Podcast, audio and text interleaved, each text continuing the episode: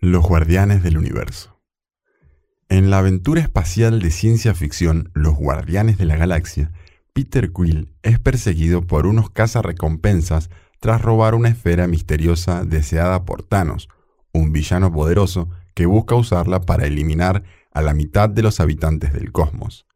Cuando Quill descubre el verdadero poder de la esfera y el peligro que ésta posee, él debe hacer su mayor esfuerzo para guiar a su equipo de inadaptados en una última y desesperada batalla con el destino de la galaxia en juego.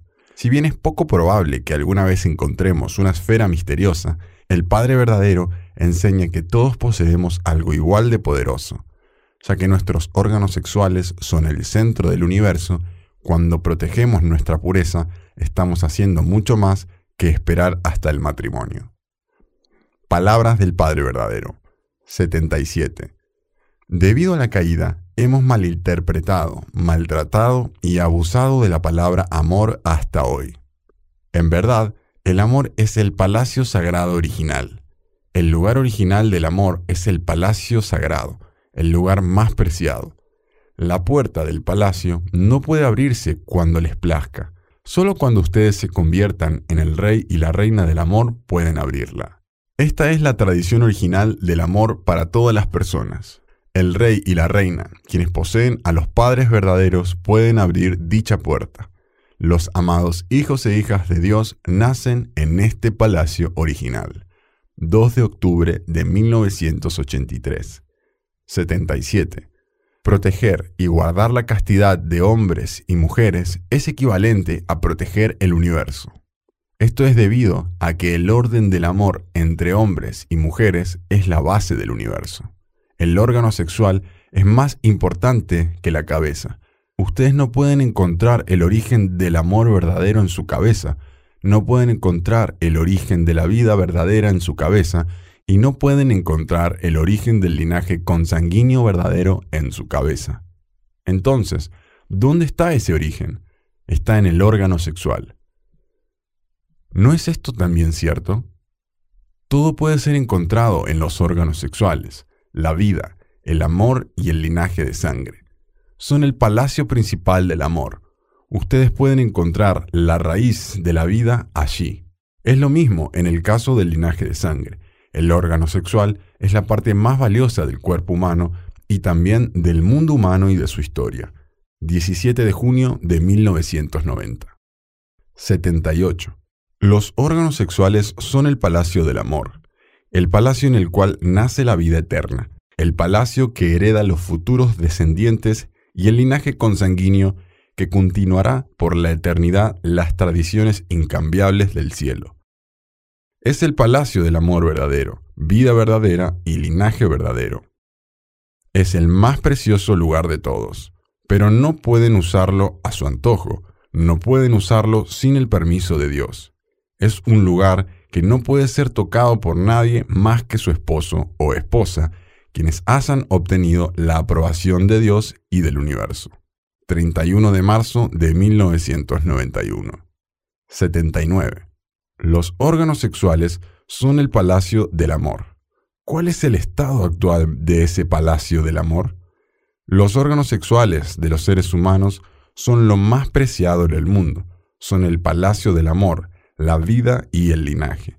Son lo más sagrado del mundo. No obstante, fueron profanados a través de la caída. Desde el punto de vista original de Dios, los órganos sexuales no son impuros, sino sagrados. Es lo más sagrado. La vida, el amor y el linaje de sangre están conectados a los órganos sexuales.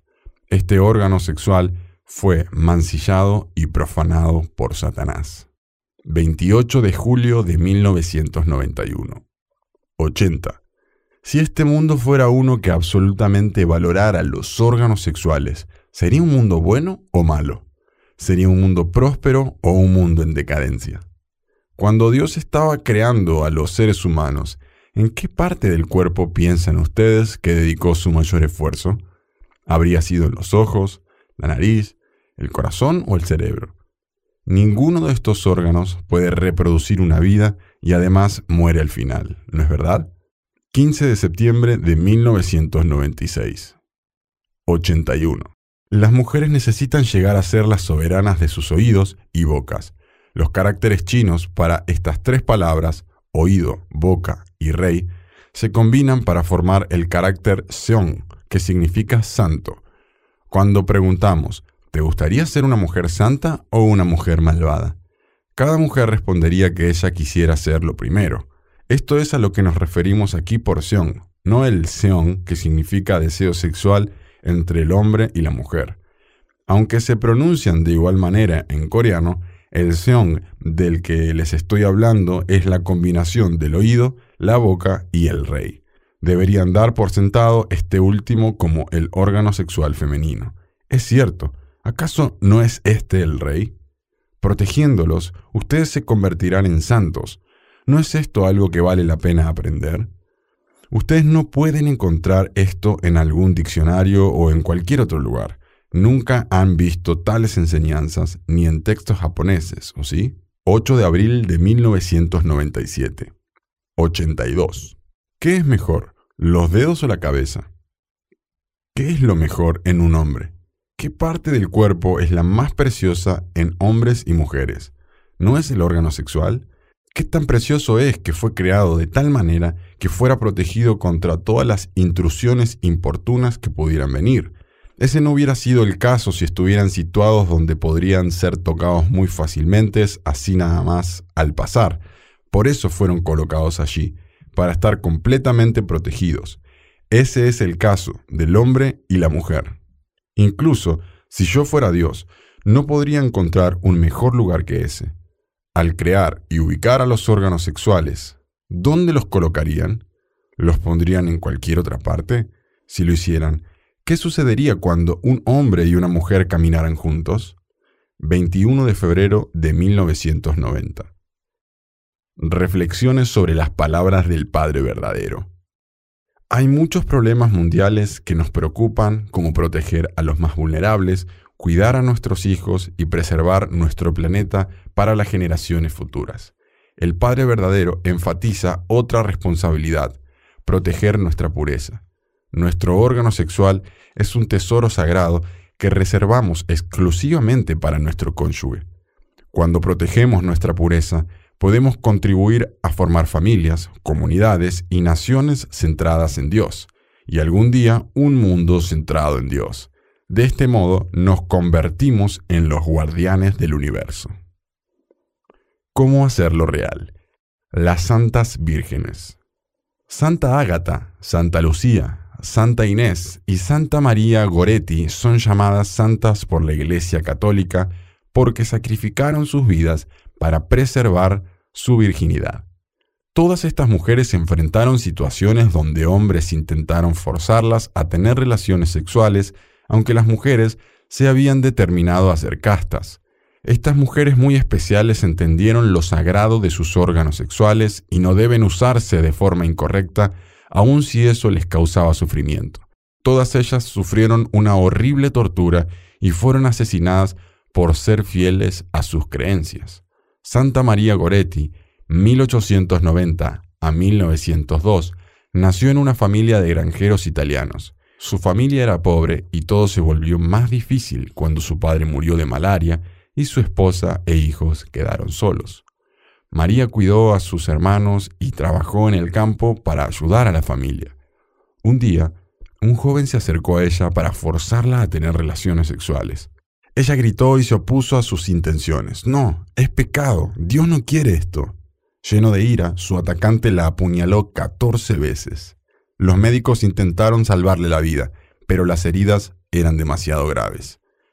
Quienes estuvieron con ella en el hospital observaron que, incluso al borde de la muerte, meditaba sobre la pasión de Cristo y observó claramente que nuestro Señor perdonó a todos los pecadores. En los últimos momentos de su vida terrenal, ella pudo perdonar a su atacante. En su lecho de muerte, ella le dijo a su madre, Yo también lo perdono, y deseo que algún día Él pueda unirse conmigo al cielo. Al siguiente día, ella murió en paz. Apenas tenía 12 años. La historia no termina ahí. El atacante de María Goretti fue sentenciado a 30 años de prisión. Él continuó justificando con su ira sus acciones y culpó a María por defenderse y mantener su pureza. Luego tuvo un sueño revelador en el que María aparecía y lucía radiante. Ella estaba recogiendo lirios en el campo. Luego lo miró y le entregó catorce flores. Él recibió un mensaje de que cada lirio representaba una herida que ella había sufrido de su puñal y de que al darle las flores ella lo perdonaba por haber tomado su vida. Él escuchó que ella repetía el deseo que hizo antes de morir, que él pudiera unirse con ella en el cielo algún día. Este evento lo cambió por completo y le pidió a la Madre de María que lo perdonara. Él dedicó los últimos 40 años de su vida a Dios e hizo penitencia por su pecado en un monasterio capuchino. Su testimonio sobre cómo murió María y lo que había experimentado en el sueño brindó la evidencia necesaria para que la Iglesia Católica canonizara a María como santa en 1950. Si bien María solo tenía 12 años, ella tenía la sabiduría, la fe y el coraje de proteger su pureza con su vida. Ella tomó las palabras de Dios con tanta seriedad que no dudó en aferrarse con coraje a lo que ella creía era la verdad. El lugar más sagrado del cielo. La vida es preciosa y hay que protegerla. No estamos diciendo que es mejor morir que perder nuestra pureza. Estamos enfatizando el poder que viene por comprender el valor de la pureza. En el mundo actual es menos probable que una persona se nos acerque con un cuchillo o un arma, pero sí es probable que recurra a los cumplidos y a su encanto.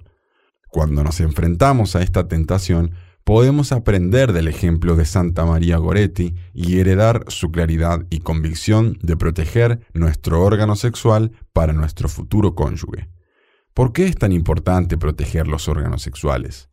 El Padre verdadero enseña que Dios los creó con el mayor cuidado y devoción como la fuente de amor, vida y linaje. Adán y Eva hicieron mal uso de sus órganos sexuales, por lo que rompieron el corazón de Dios y destruyeron su ideal de la creación. Desde entonces, Dios ha estado trabajando sin descanso durante la historia para restaurar los órganos sexuales a su valor original.